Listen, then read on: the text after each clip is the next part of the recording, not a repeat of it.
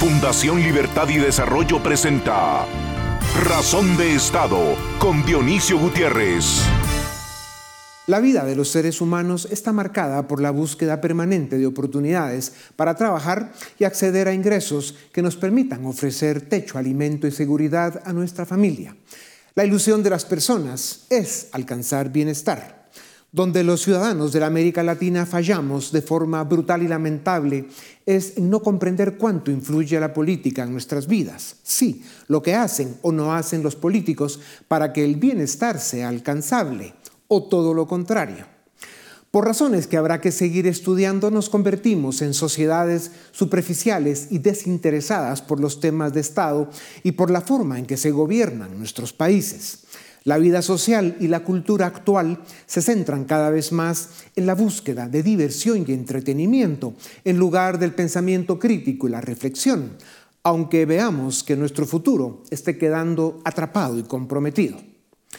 Democracia, justicia, libertad son esas palabras famosas, distantes, elegantes, académicas, con las que charlatanes, oportunistas y bandidos hacen y deshacen para llegar al poder y hacernos la vida imposible.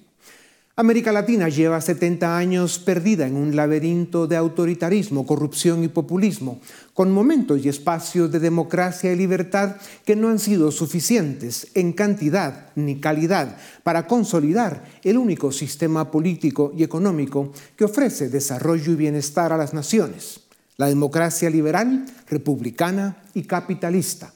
No es perfecto, pero todos los demás sistemas, como lo confirman la estadística, la historia, son el camino seguro a la pobreza, la esclavitud y el subdesarrollo. Es evidente que los pueblos nos estamos equivocando en casi todas las elecciones. Llevamos demasiados años eligiendo al menos malo, que casi siempre resulta peor que el anterior. Así, nos la pasamos entre líderes carismáticos y autoritarios, populistas y normalmente corruptos, que llegan al poder prometiendo soluciones simples a problemas complejos, en lugar de que los ciudadanos participemos y exijamos una clase dirigente fundada en la meritocracia y la honestidad. Corregir esto es posible, deseable y necesario. Solo debemos promover un cambio profundo en la cultura política y económica que tenga como condición y objetivos alcanzar estabilidad política, certeza jurídica, desarrollo sostenible y prosperidad, efectos, resultados y virtudes que solo ofrece el sistema de la libertad. A continuación, el documental En Razón de Estado Gustavo Petro cumple nueve meses en la presidencia de Colombia. El tono conciliador y el enfoque pragmático con que inició su mandato está dando un giro hacia la política radical con rasgos autoritarios. Recientemente, Petro sustituyó a 10 de sus 18 ministros, dejando fuera del gabinete a los tecnócratas moderados del Partido Conservador y Liberal, que le acompañaban en su coalición de gobierno. Con la ruptura de Petro con la mayoría legislativa, su gobierno no contará con los votos suficientes para impulsar las reformas que anunció en campaña. En los primeros meses de gestión impuso una reforma fiscal que recibió críticas por afectar la inversión y el crecimiento económico. Ahora impulsa una polémica reforma al sistema de salud que tiene una fuerte oposición. En el plano de la seguridad nacional, el gobierno de Petro enfrenta desafíos importantes para los que sus políticas públicas parecen destinadas al fracaso. Por una parte, las cifras de cultivo de coca alcanzaron un récord histórico, con 204.000 hectáreas, para lo que no tiene un plan creíble ni efectivo y por la otra, anunció una propuesta de paz total mediante la cual pretendía negociar con grupos armados como el Ejército de Liberación Nacional ELN y sectores disidentes de las FARC, que no aceptaron el acuerdo de paz de 2016 y que, ahora, tampoco quieren bailar con Petro. El consumo y el tráfico de cocaína están en aumento y el clan del Golfo suspendió el cese al fuego y ha emprendido ataques en contra de la población civil y la policía, sumando así dos de los reveses más importantes en la gestión de Petro como presidente de Colombia. en política exterior está dando un giro radical, consistente con su proyecto ideológico y liberal y peligroso para la democracia en América Latina. Además de restablecer relaciones diplomáticas con el criminal régimen del narcodictador Nicolás Maduro en Venezuela, Petro aparenta ser intermediario entre el gobierno de Caracas y los distintos grupos de la oposición venezolana. El pasado 25 de abril, Colombia fue anfitrión de una cumbre para discutir la situación política venezolana. Además de la bochornosa expulsión de Juan Guaidó del territorio colombiano, los resultados fueron consistentes con la agenda geopolítica de Petro, mediocres y antidemocráticos. La dictadura chavista es el cártel de los soles, suma 18.000 ejecuciones extrajudiciales y la detención ilegal de 12.000 personas. Es una mafia criminal ante la que Petro se hace el ciego y el sordo. La doble moral es vergonzosa. Petro legitima a Maduro y pide levantar sanciones contra la narcodictadura, al mismo tiempo en que las organizaciones de derechos humanos protestan por las graves violaciones del régimen madurista. En Colombia residen 2.5 millones de venezolanos, de los casi 7 que han escapado de la barbarie del socialismo del siglo XXI, que hoy tiene a 9 millones de seres humanos pasando hambre en el país con las mayores reservas de petróleo del mundo. Colombia fue, hasta la llegada de Petro, un faro de libertad y democracia para América Latina. El desarrollo toma tiempo y trabajo, pero sus avances económicos, sociales e institucionales habían consolidado su liderazgo en la región. Cada día se hace más obvio a dónde lleva Petro a la Gran Colombia. Veremos cómo defienden los colombianos su democracia y su libertad. A continuación, una entrevista exclusiva en Razón de Estado. La historia de la humanidad está marcada por la lucha de los pueblos para alcanzar desarrollo y bienestar. Las naciones que los han conseguido son las que han pagado el costo en tiempo, trabajo y sacrificios.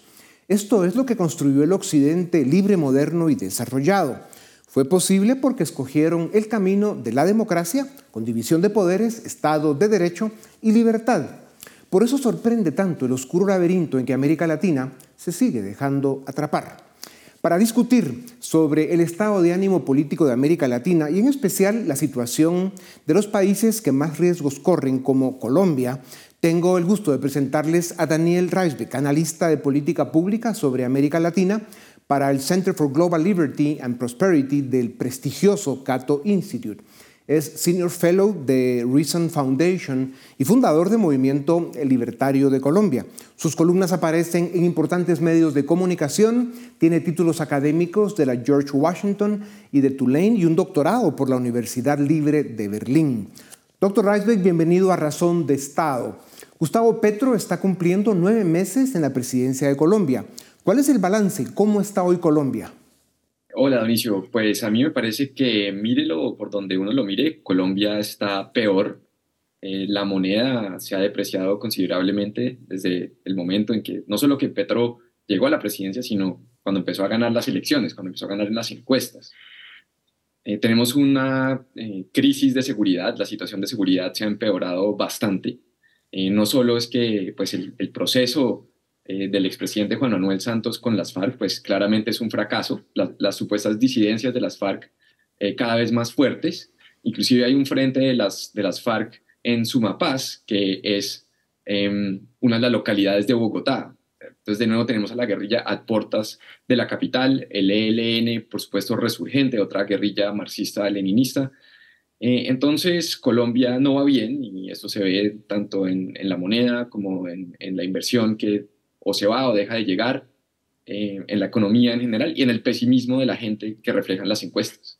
Doctor, a pesar de que el candidato Petro fue intolerante con la prensa durante la campaña, su plan de gobierno tenía o tiene los ingredientes para destruir la economía colombiana, ya lo decías. Su oferta fue populista. Hizo evidente su relación con las dictaduras del continente y con Pekín y Moscú. Sin embargo, en sus primeros días de presidente dio la impresión de que sería pragmático, menos ideológico, incluso razonable. Ahora parece que va de regreso a su propuesta de campaña. ¿Se le está cayendo la máscara a Petro? Bueno, lo que pasó con Petro es que, eh, de manera inesperada para muchos, para mí no, los partidos políticos tradicionales, es decir, el Partido Conservador, el Partido Liberal eh, y otro partido que se llama el Partido de la U, también tradicional, eh, básicamente se le vendieron a Petro en el Congreso e ingresaron a la coalición de gobierno. Entonces, en ese sentido, no es que Petro se haya moderado, en mi opinión, sino que de una manera muy transaccional estos partidos decidieron entrar al gobierno, contrario a, muchas expectativas. Y el asunto es que una vez vieron que Petro quiere básicamente destruir las bases de lo que ha sido Colombia durante las últimas décadas, hasta el punto que ha sido un país relativamente exitoso. Eh, por ejemplo, el sistema de salud es bastante bueno, funciona a través de algunos operadores privados que sí manejan fondos públicos, pero en, la mayoría de los casos lo hacen bien y Petro los quiere destruir, los quiere acabar porque está en contra de la participación privada. Em, entonces, en ese momento los partidos y figuras, eh, digamos, grandes, inclusive a nivel internacional como César Gaviria y Juan Manuel Santos, eh, le dicen que no, que no van a apoyar su reforma a la salud. Entonces se quiebra esa coalición y Petro básicamente saca a varios ministros y empieza a gobernar trae los ministros que son eh, muy cercanos a él, eh, que trabajaron con él sobre todo en la alcaldía de Bogotá, que fue desastrosa. Y eso es simplemente lo que se ha visto en Colombia, pero de fondo en realidad no creo que haya ningún cambio. Eh, como decías, cambió a 10 de sus 18 ministros, al estilo de Boric en Chile. La izquierda política, sobre todo la izquierda populista, no entienden el proceso económico, no tienen idea de lo que cuesta el desarrollo, principalmente porque nunca han trabajado, y hoy lo estamos confirmando. Llegan al poder y creen que una nueva constitución o repartir dinero, aunque quiebre al país, va a resolver los problemas de atraso, subdesarrollo y pobreza. De los cambios en el gabinete, el que más preocupa es la salida del ministro de Hacienda, José Antonio Campo, que ofrecía confianza a la economía. Eh, dinos algo al respecto. Bueno, pues a mí me parece que pues, está un poco sobrevalorado la moderación de Ocampo en el sentido de que Ocampo es un viejo cepalino es muy estatista, metió una reforma tributaria que pues amplía el, tamaño del Estado, el, nivel de los impuestos. Eh, entonces, eh, es decir, es, tan grande la amenaza de Petro que si los mercados piensan que Ocampo daba, Ocampo fue el ministro de Hacienda de Ernesto Samper, otro gobierno completamente nefasto. Entonces, el hecho de que ahora Petro pues trae un ministro de Hacienda mucho más de su, de su entraña, eh, sí debe, debe causar preocupación en los mercados, pero yo creo que el problema no es el ministro, el, problema realmente es Petro y ideas eh, absolutamente, eh, digamos, radicales como el, no querer mantener la exploración de petróleo, siendo el petróleo la principal exportación legal del país durante las últimas décadas, lo cual explica también el gran golpe económico que ha sufrido Colombia en los últimos meses. Un verdadero demócrata no es permisivo ni cómplice de dictadores o criminales. La relación promiscua entre Petro y el tirano de Caracas eh, descalifica la supuesta intención de promover el diálogo entre la dictadura y la oposición en Venezuela. En la reunión de venezolanos que se realizó en Bogotá, la noticia vergonzosa fue la expulsión de Juan Guaidó de Colombia. ¿Cuál es tu lectura sobre esta dinámica? ¿Está Petro jugando con fuego?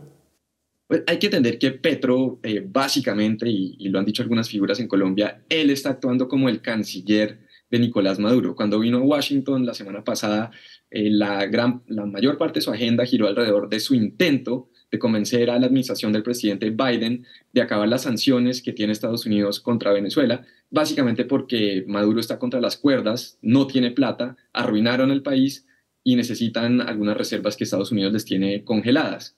Eh, entonces, y es completamente contradictorio porque Petro dice que no se puede explorar ni eh, tener una industria petrolera en Colombia, y sin embargo, eliminar las sanciones de Venezuela implicaría que Venezuela sí pueda exportar su petróleo a Estados Unidos. Entonces, Petro básicamente lo que está diciendo es que en Colombia no puede haber industria petrolera, pero en Venezuela sí, y en el fondo lo que quiere es que Colombia dependa eh, de Venezuela, lo cual, por supuesto, es una posición completamente absurda.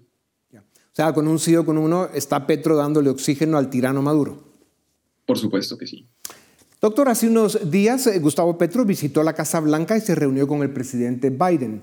Colombia ha sido un aliado importante de Estados Unidos en la región.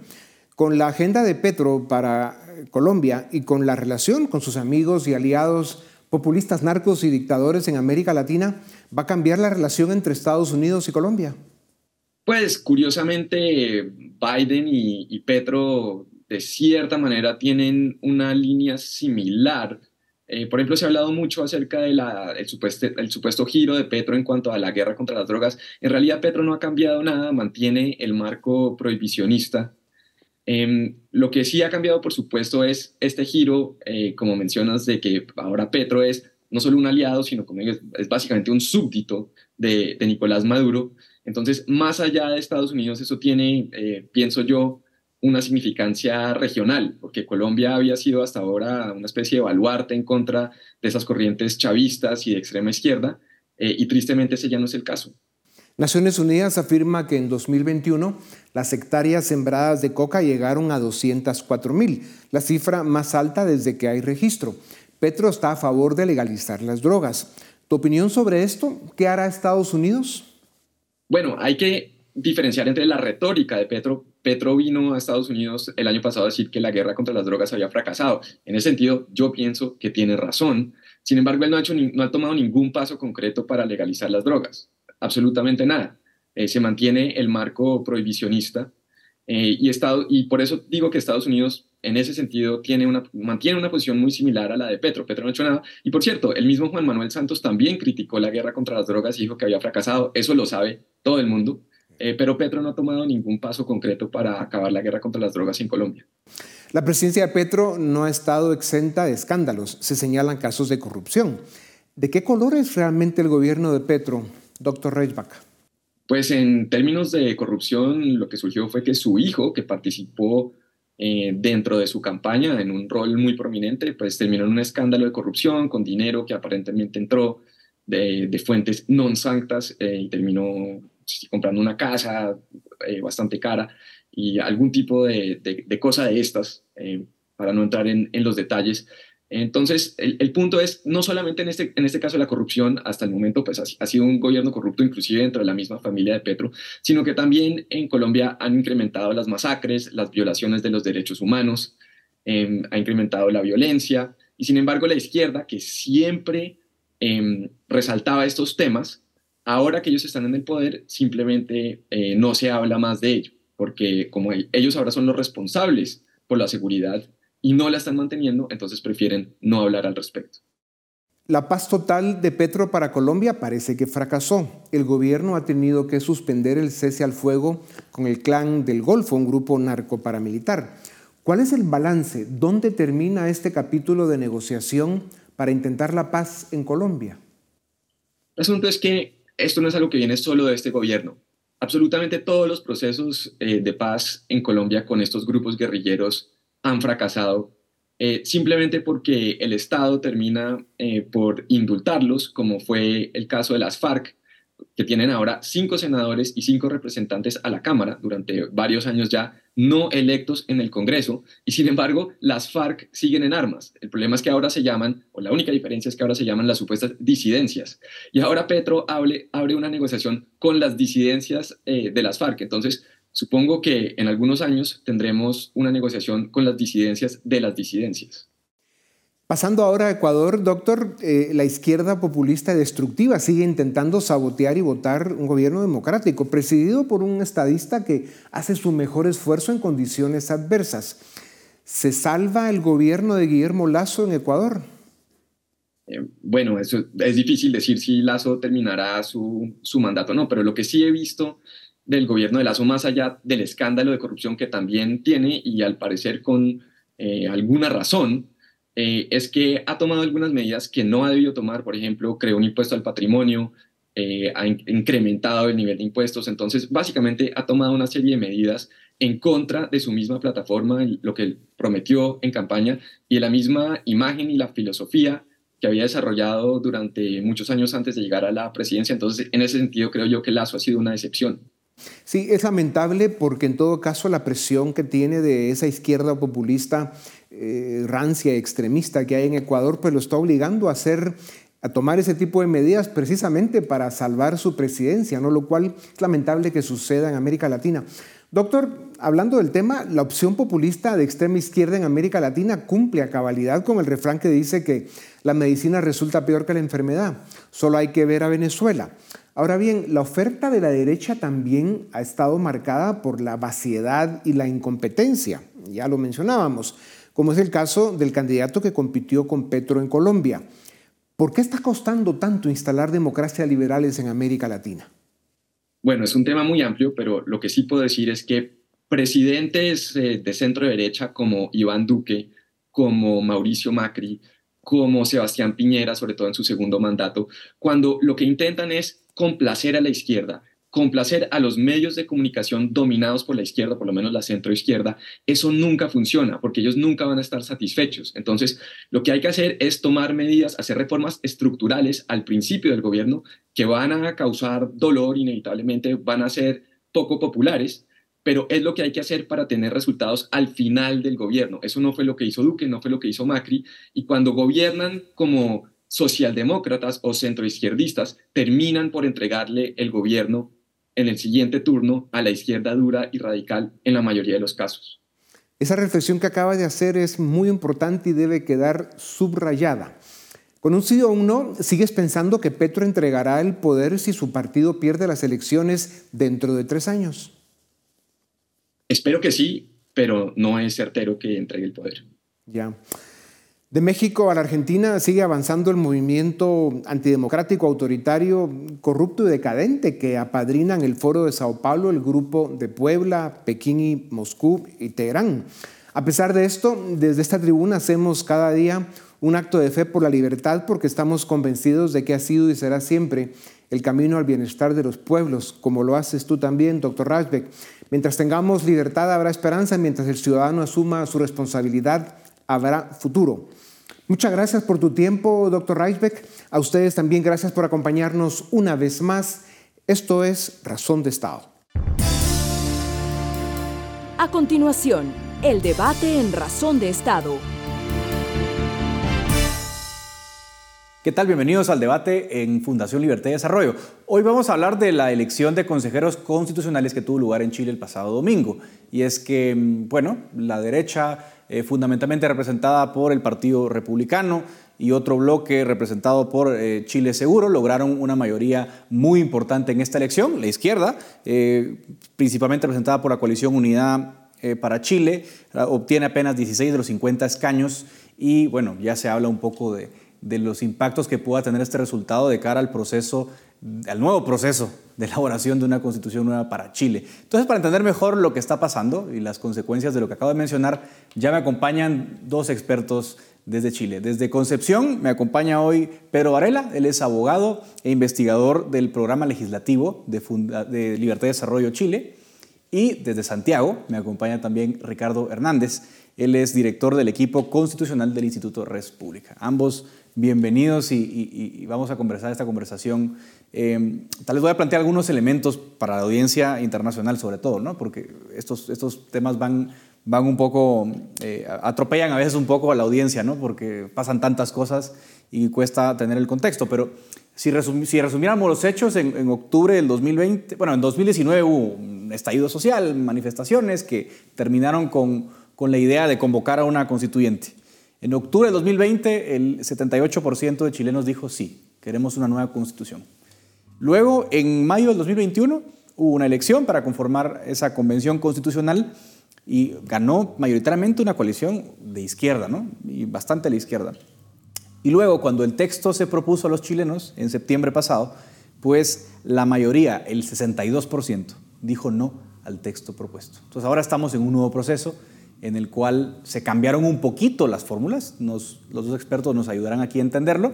Pero básicamente lo que se eligió el domingo fue el Consejo Constitucional, digamos, que será, que será el órgano elegido popularmente, que es el órgano elegido popularmente, y que luego tendrá que em, aprobar o no el texto que le proponga un órgano de expertos, ¿no? que, que está conformado por 24 personas que ha designado parcialmente la Cámara de Diputados, el Senado, si hay algo que corregir, me lo, indican. Y también hay un tercer órgano, que es un comité de admisibilidad que, está encargado de velar, de verificar que algunas cláusulas no sean, eh, no socaven las bases institucionales, entiendo, de la Constitución. Entonces, vamos a empezar por pasos. Empiezo contigo, Pedro. ¿Qué sacamos en limpio de lo que vimos el domingo en esta elección del Consejo Constitucional? Bueno, en primer lugar, muchas gracias por la invitación. Eh, y yo creo que efectivamente, bueno, tú ya hiciste un muy buen resumen de, en qué está este proceso.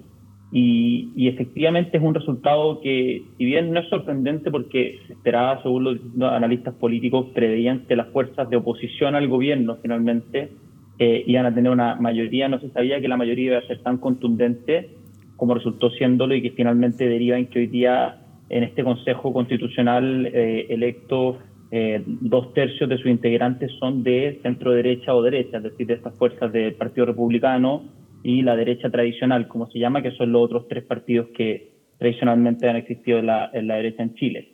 Entonces, finalmente, em, es claro, aquí se consolida esta, esta mayoría y eso eh, finalmente va, va, a significar eh, que va a ser una composición absolutamente opuesta a lo, a lo que fue la Convención Constitucional fracasada, en donde la mayoría, también de dos tercios, era en ese caso de izquierda. Entonces, eh, aquí se da una, una, paradoja, en donde finalmente la Constitución, que tiene que ser un pacto social eh, transversal, ¿cierto? fue elaborada en la ocasión anterior por una fuerza de izquierda sin, sin la veniencia de la derecha, o sea, nunca se tomó en consideración lo que la derecha eh, planteaba y por lo tanto esas fueron las razones por las cuales terminó rechazándose ese, texto. Y ahora esperemos todos que no pase, que no ocurra lo mismo, pero en el sentido contrario, ¿cierto? Es decir, que la derecha, y así lo ha demostrado al menos en las primeras declaraciones, tenga mayor responsabilidad y sentido republicano en el entendido de, pensar en el país primero eh, y en efectivamente poder cerrar este proceso de la mejor manera, recogiendo el anteproyecto que está siendo elaborado en la comisión de expertos y, y finalmente planteando sus legítimos reparos o cambios, pero finalmente presentando un texto que la ciudadanía pueda eh, eh, aprobar eh, transversalmente y contundentemente en diciembre. Ahora, Ricardo, como dijo Pedro, me llama mucho la atención el péndulo, ¿no? Es decir, cuando uno miraba la, elección del 2021, uno decía, wow, esto es una locura, ¿no? hay, imágenes que hablan por sí solas, ¿no? La diputada Pikachu y cosas un poco estridentes que, que decíamos, bueno, yo estoy de acuerdo con Pedro, ¿no? Y seguramente tú también estarás de acuerdo, ¿no? Es, una, es, una, es un documento que, que, debería ser la casa de todos, ¿no? Como se dice mucho en Chile. Y eso obviamente estaba muy lejos de ese proyecto. Y ahora, ¡bum! el centro queda un poquito vaciado, porque digamos que el Partido Republicano es una derecha no tradicional, digamos una derecha distinta. La derecha tradicional obtiene apenas 11 escaños, pero hay que decirlo también, eh, todo, eh, todo por Chile, la coalición de los tradicionales partidos de centro-izquierda, fulminados. O sea, esto fue la derecha y la izquierda, pero ese centro, centro-izquierda, completamente muerto, Ricardo. Sí, es muy correcto el análisis. Aquí ya, ya se habla del péndulo, todos tratando de, darle sentido a esta, a esta giro que, tuvimos acá en Chile en poco menos de, tres años, eh, donde eh, en un principio eh, se, se, volcó hacia tener una nueva constitución, ¿cierto?, en 2020, y ahora gana el rechazo y ahora se confirma con estas elecciones donde las derechas tienen una abrumadora mayoría. Acá ya se hablaba desde 1936 que la derecha no alcanzaba una especie de, de, ganar un órgano colegiado, ya sea el Senado o la Cámara de Diputados. O sea, ya más de un siglo que eso no, no se veía. Eh, así que están todos muy, muy eh, impresionados con los resultados que se dieron. Eh, que le, garantiza eh, a, la, coalición de derecha, centro-derecha, salir a poder proponer ideas dentro eh, de, la, ahora el órgano que, se está, que está redactando la Constitución, eh, aprobar sus ideas, vetar algunas ideas que quizás se consideren que sean muy extremas para evitar lo que pasó en el fracasado proceso anterior. Entonces, las mayores explicaciones que se han dado para este péndulo han sido una, el estrepitoso fracaso de, la experiencia anterior, eh, el rechazo está muy sensible aún en la población del, proyecto muy refundacional que, se había propuesto antes, y en segundo lugar, un, voto que se llama voto rechazo a la gestión del actual gobierno, que es justamente eh, eh, de la izquierda que en su momento había propuesto el primer borrador fracasado, sobre todo con temáticas que a los chilenos le están pegando muy, muy fuerte, que son la inseguridad que se ha tomado, la agenda pública, eh, y eh, el desempleo junto a la inflación, dos fenómenos que, golpean fuertemente el bolsillo de las familias chilenas, eh, ha hecho que la tendencia hoy de, esta, de, la elección haya favorecido a, aquellos conglomerados que se, son mucho más fuertes en estos dos ámbitos, como son la, derecha chilena, que siempre ha estado por, por eh, estar por mayor seguridad y estabilidad económica, progreso económico, que han sido sus banderas de lucha. Entonces, eh, justamente la población adhirió a, por estos dos motivos, yo creo que explican en gran parte que este péndulo haya marcado tan fuertemente favorable a las derechas, como ya se está denominando. Ahora, ayúdenos a entender un poquito lo que viene, ¿no? Porque sé, sé insisto, que este proceso es inusual, a la gente le, parece así un poquito eh, complicado, ¿no? De hecho, por cierto, los nulos y los en blanco fueron que un 20%, algo así el voto. Y en Chile, ¿no? Es donde la gente está viviendo esto. Para afuera. Ahora, eh, el órgano de expertos, el que fue designado por las cámaras ¿no? legislativas, eh, va a redactar una propuesta de texto, ¿no es cierto? y ellos van a proponerle esa, esa, ese texto luego a este consejo y este consejo puede aprobar el texto o puede hacer eh, o puede vetarlo. ¿Cómo, ¿Cómo es ese proceso, Pedro? Sí, bueno, efectivamente este es un proceso inusual y con muchos más, más resguardos que el proceso anterior. ¿cierto? Eso es parte del acuerdo que, que se llega para, para encauzar este segundo proceso. Entonces, en primer lugar, tenemos bases, bases institucionales fundamentales, que son 12 bases que ya están en la actual constitución. Eh, de hecho, y que finalmente son el marco al cual deben ceñirse los distintos órganos, que son el Consejo Constitucional y la Comisión Experta, y que existe de hecho un tercer órgano, que es el Comité Técnico de Admisibilidad, que funciona como un árbitro para velar que estas bases se respeten. Y ahí finalmente hay mecanismos en donde los distintos integrantes pueden recurrir en caso de que consideren que alguna norma que se debate esté yendo en contra de, esta, estas bases. Bases como, por ejemplo, que establecen un Estado social y democrático de derecho, pero con la participación también de privados en la provisión de derechos sociales, o por ejemplo que se van a existir eh, dos órganos en el Congreso, es decir, también haciéndose cargo de ciertos fantasmas que, que estuvieron presentes en el proceso anterior, como la, la pulsión de eliminar el Senado y asegurándonos de que lo que salga de este proceso sea más coherente con nuestra tradición constitucional.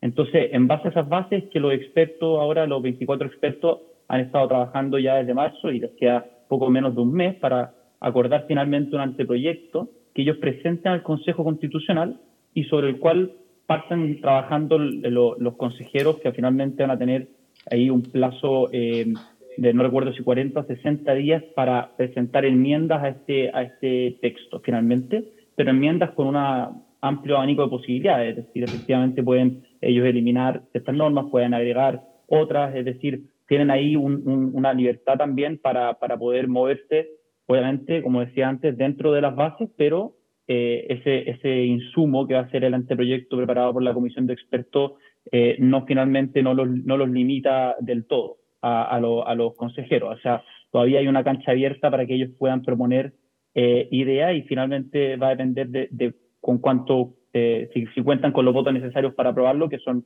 estos tres quintos que en principio eh, con, los que cuenta, en principio al menos, el, sector de, la, de las derechas. Ricardo, ¿qué tanto margen tiene entonces el Consejo? O sea, ya nos explicó bastante Pedro, pero eh, digamos, ¿qué, tan, ¿qué, tanto margen va a tener y por qué es tan importante la, labor del Consejo al momento de elaborarlo? Es decir, puede, entiendo que puede vetar eh, algunas disposiciones, pero también puede proponer, digamos, puede proponer una reacción distinta. ¿Hasta dónde llegan sus funciones?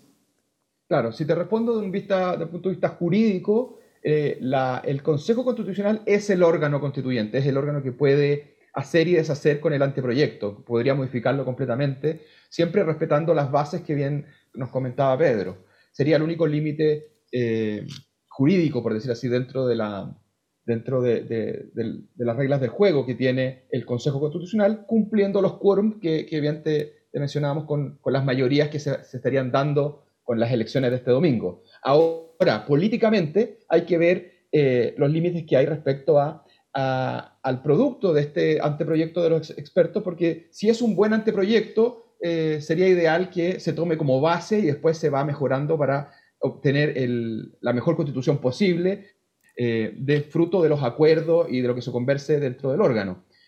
también hay que pensar en la responsabilidad de evitar caer en todas las malas prácticas que se, le jugaron la muy mala pasada al proceso anterior, que fue justamente que no haya debate, que no haya deliberación, que no, hubo ni siquiera un acercamiento hacia las contrapartes y esperar que, que, si bien el texto se impregne de las ideas de, la de las derechas que llevaron a Chile a un progreso súper importante en los últimos 30 años, no sea, como se dice acá, pasar la planadora a, la oposición y, como bien un texto de constitución son textos de consenso de amplias mayorías que representen una gran cantidad de chilenos eh, y esa es la, misión que va a tener el Consejo y la última palabra siempre la va a tener la ciudadanía. A final de año, eh, el 17 de diciembre, eh, está ya calendarizado el plebiscito de salida donde la, ciudadanía va a poder votar a favor del proyecto que salga o en contra, quedándonos entonces con la constitución que tenemos vigente. Esas serían las dos opciones que se podrían dar en el escenario a cada corto plazo.